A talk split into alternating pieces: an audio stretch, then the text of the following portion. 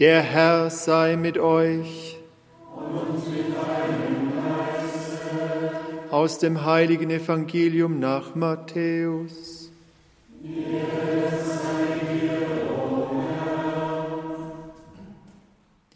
In jener Stunde kamen die Jünger zu Jesus und fragten, Wer ist im Himmelreich der Größte? Da rief er ein Kind herbei, stellte es in ihre Mitte und sagte, Amen, das sage ich euch. Wenn ihr nicht umkehrt und wie die Kinder werdet, könnt ihr nicht in das Himmelreich kommen. Wer so klein sein kann wie dieses Kind, der ist im Himmelreich der Größte. Und wer ein solches Kind um meinetwillen aufnimmt, der nimmt mich auf. Evangelium unseres Herrn Jesus Christus.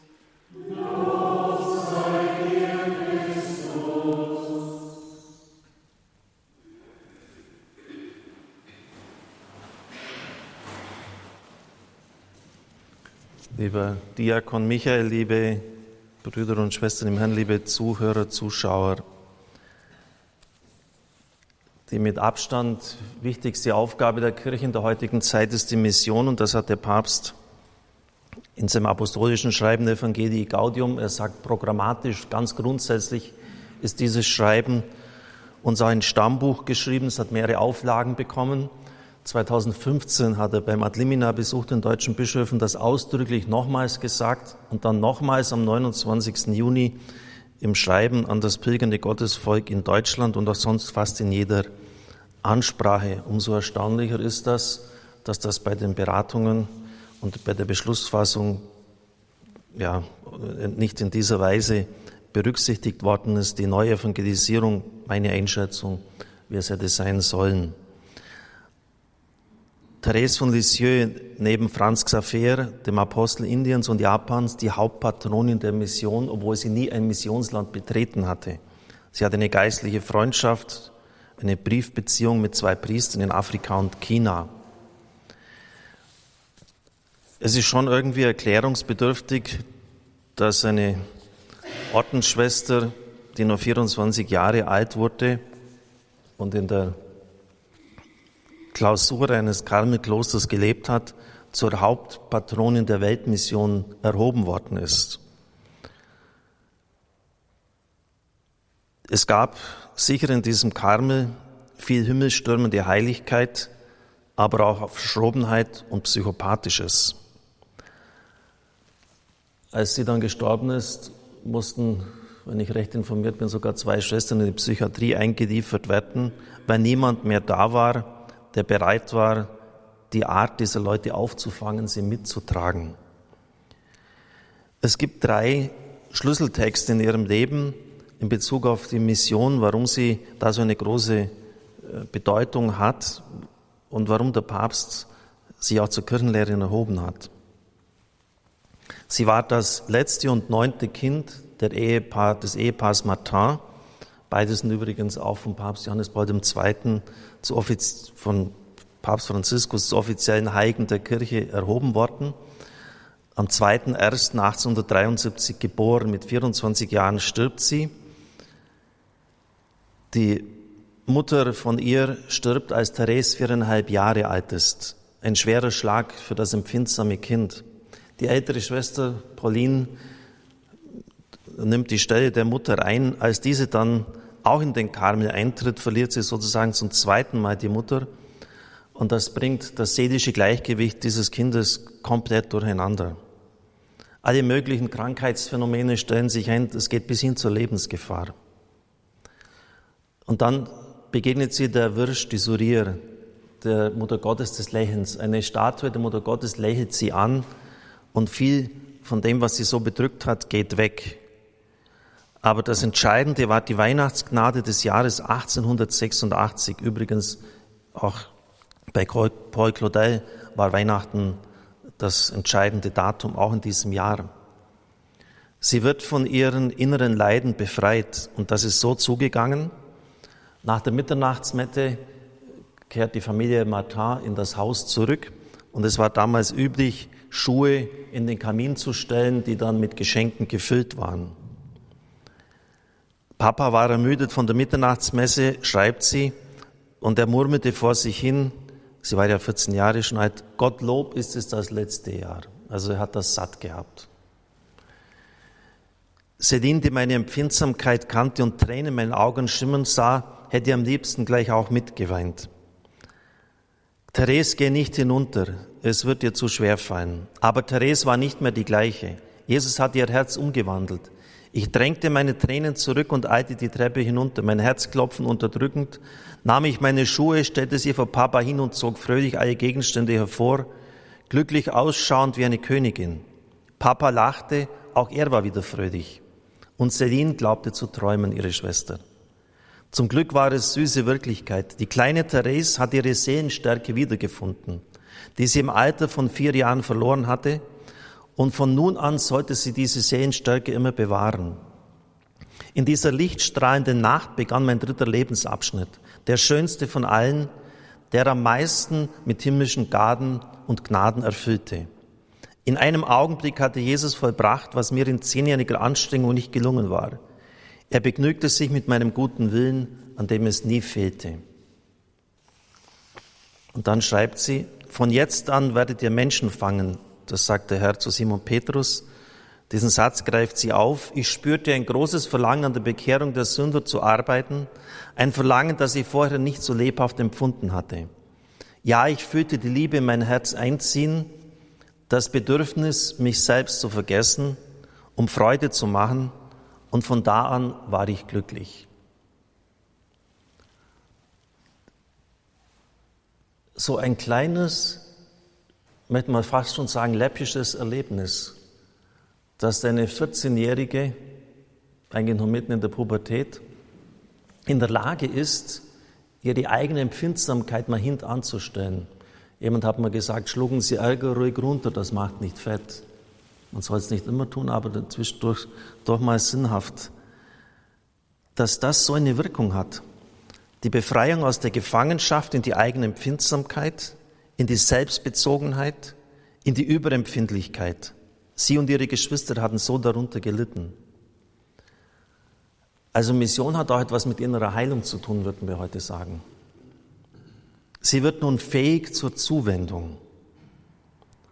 Und Sie schreibt es wörtlich, der Lauf eines Riesen begann, ein Psalmwort, das sie hierher nimmt. Ich hatte das Bedürfnis, mich selbst zu vergessen, um Freude zu machen.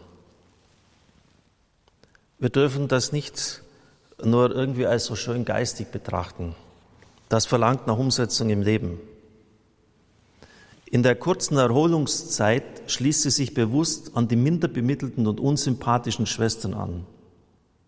Sie setzt sich zur taktlosen und aufdringlichen Schwester Martha, die ständig von der vergöttlichten Priorin redet und hört gar nicht die Mahnungen der Therese, die zu ihr sagt, du sollst nicht wie ein Hund an deinem Herrn hängen.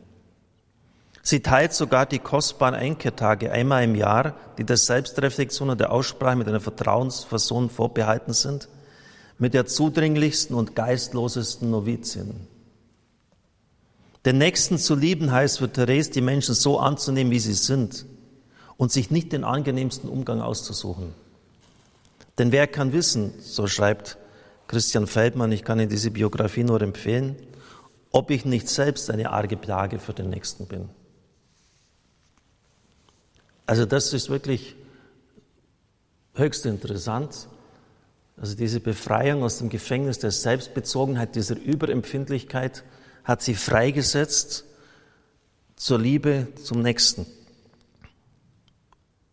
Und gerade auch zu den Unsympathischen und den Schwierigen. Und das hat was mit Mission zu tun. Denn von da an war sie frei und der Lauf des Riesen begann. Das nächste Geheimnis ihrer, wie Schönborn schreibt, ihrer Missionskarriere ist folgendes. Der zweite Schritt.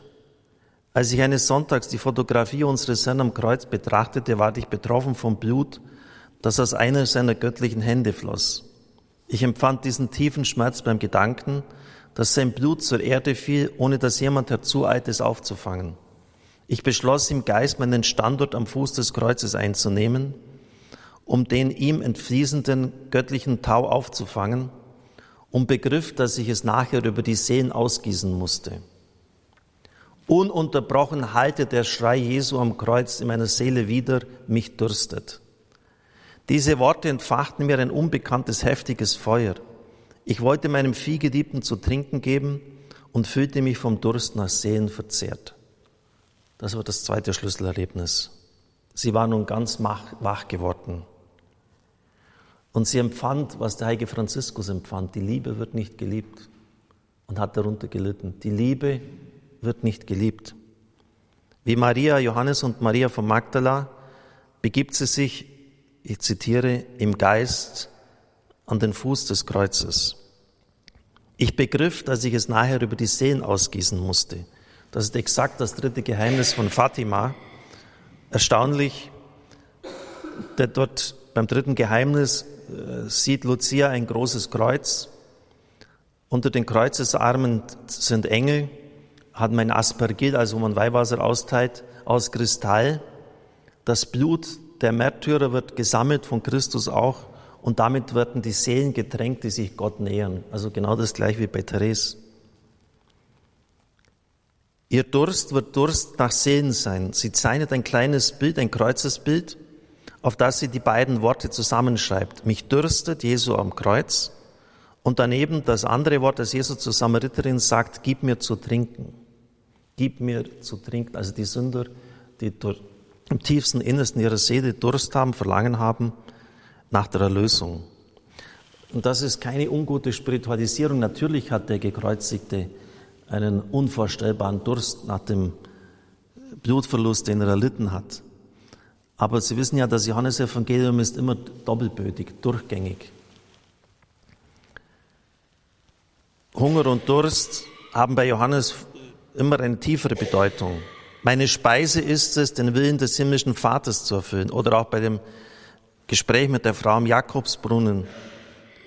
Gib mir zu trinken, da meint der Herr etwas viel Tieferes. Ihn dürstete nach dem Heil dieser Frau. Liebe Brüder und Schwestern im Herrn, Seelen zu retten, rette deine Seele, das können Sie auf vielen Missionskreisen in unseren Kirchen lesen, das wird heute belächelt. Es ist eine altmodische Sprechweise, sagen wir. Aber wir sind vielleicht daran, allerwichtigste Grundlagen unseres Glaubens zu vergessen. Denn Jesus hat im Abendmahlsaal in seiner Abschiedsrede im hohen priesterlichen Gebet den Vater innig angefleht, dass keiner verloren geht. Das ist genau das gleiche wie Seelen retten, was halt anders ausgedrückt. Innigst gebeten, dass keiner verloren geht, die du mir gegeben hast.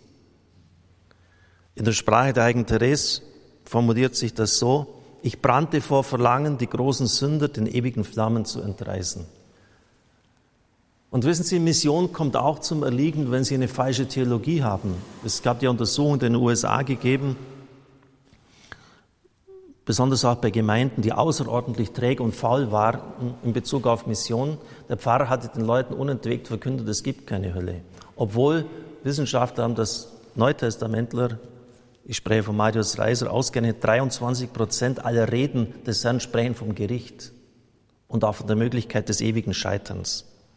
Wenn natürlich alle in den Himmel kommen, wozu dann Mission? Christentum ist da zur Verfeinerung der bürgerlichen Moral, damit es uns halt ein bisschen besser geht, ja, damit wir anständig miteinander umgehen. Aber wir schaffen sie alle. Alle kommen in den Himmel. Das widerspricht dem Evangelium, es entspricht der Offenbarung und dann ist Mission auch tot. Brauchen Sie keine Mission, schaffen Sie alle. Oder wenn Sie sagen, alle Religionen sind gleichberechtigte Wege auf dem Weg zu Gott, ja okay, dann löst sich halt rein, du selbst Meditation, setzt sich hin und, und meditiert da und macht so. Aber dann ist Lukas 2, die Verkündigung des Engels auf dem Thron von Bethlehem, heute ist euch der Retter erschienen, der dich rettet, umsonst. Du brauchst keinen Retter, du rettest dich selbst. Und einen Erlöser brauchst du auch nicht, denn du hast die Lösung selbst. Also Sie merken, da muss man bei vielen Dingen ganz grundsätzlich ansetzen. Warum funktioniert es denn nicht mit der Mission? Weil wir es letztlich gar nicht brauchen. So meinen es wieder in der fehlgeleiteten Theologie. Die großen Sünder den ewigen Flammen zu entreißen. Und da bekamen sie jetzt dann gleich eine Möglichkeit, ihren Eifer zu zeigen nämlich ein Dreifachmörder, Pranzini mit Namen, wird auf Schafott geführt und wird der Strafe zugeführt. Er wird geköpft. Ich hörte damals von einem großen Verbrechen, der wegen schrecklicher Verbrechen zum Tode verurteilt worden war. Alles ließ vermuten, dass er unbußfertig sterben würde. Ich wollte um jeden Preis ihn daran hindern, der ewigen Verdammnis anheimzufallen. Und sie wendet dann alle möglichen Mittel auf. Sie lässt eine Messe für ihn feiern, sie betet, sie fastet für diesen Mann. Er hat alles von sich gewiesen. Und dann, als er schon den Kopf auf die Guillotine hingelegt hat, hält ihm der Priester noch einmal das Kruzifix hin. Und dieser Verbrecher erhebt sich und küsst dreimal die Wunden des Herrn. Und sie wusste, dass er, dass er gerettet war, dass er noch einen Akt der Reue vor seinem Tod gesetzt hatte. Ich wollte den Sündern das unbefleckte Blut zu trinken geben, das sie von ihren Makeln reinigen sollten. Jetzt hören Sie gut zu. Und die Lippen meines ersten Kindes, das ist Bronzini, das ist dieser Dreifachmörder, die Lippen meines ersten Kindes hatten sie auf die heiligen Wunden gedrückt. Je mehr ich dem Herrn zu trinken gab, desto größer wurde, Durst, wurde der Durst meiner armen kleinen Seele. Und diesen brennenden Durst gab er mir als den köstlichen Trank seiner Liebe. Und dann speziell der Auftrag für die Priester zu beten. Das hat sie dann auch empfunden, weil die es am meisten brauchen. Ich ließ keine Gelegenheit aus, meine Liebe zu zeigen. Und gerade in den Alltäglichkeiten des Lebens hat sie das gezeigt. Und sie hat dann versprochen, im Himmel nicht untätig zu bleiben.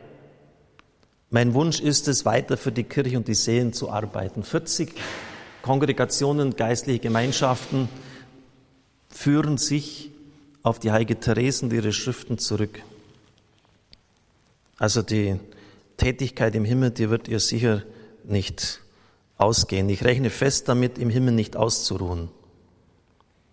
Ich werde weiterhin für die Kirche und die Seelen arbeiten. Ich werde Rosen vom Himmel fallen lassen. Ich werde meinen Himmel damit verbringen, bis an der Weltenende Gutes auf Erden zu tun. Liebe Brüder und Schwestern im Herrn, vielleicht verstehen Sie jetzt, warum Therese von Lisieux mit Franz Xaver zur Hauptmission, zur Hauptpatronin der Mission ernannt worden ist. Da war zunächst diese innere Heilung nach all dem, was in der Kindheit erlitten hatte und die Freisetzung zur Liebe zum Nächsten. Das, das, ich finde das hochinteressant, dass das irgendwie zusammengehört, weil dann die Selbstbezüglichkeit aufgehört hat und sie konnte sich komplett nach außen hin verschenken. Dann der, den Platz, den sie unter dem Kreuz einnahm, um das Blut des Herrn gleichsam aufzufangen und den Sündern zuzuwenden, weil sie die Lösungsbedürftigkeit der Welt und der Menschheit gekannt hat. Und dann eben die Umsetzung in der Praxis, indem sie für diesen Dreifachmörder gebetet hat. Amen.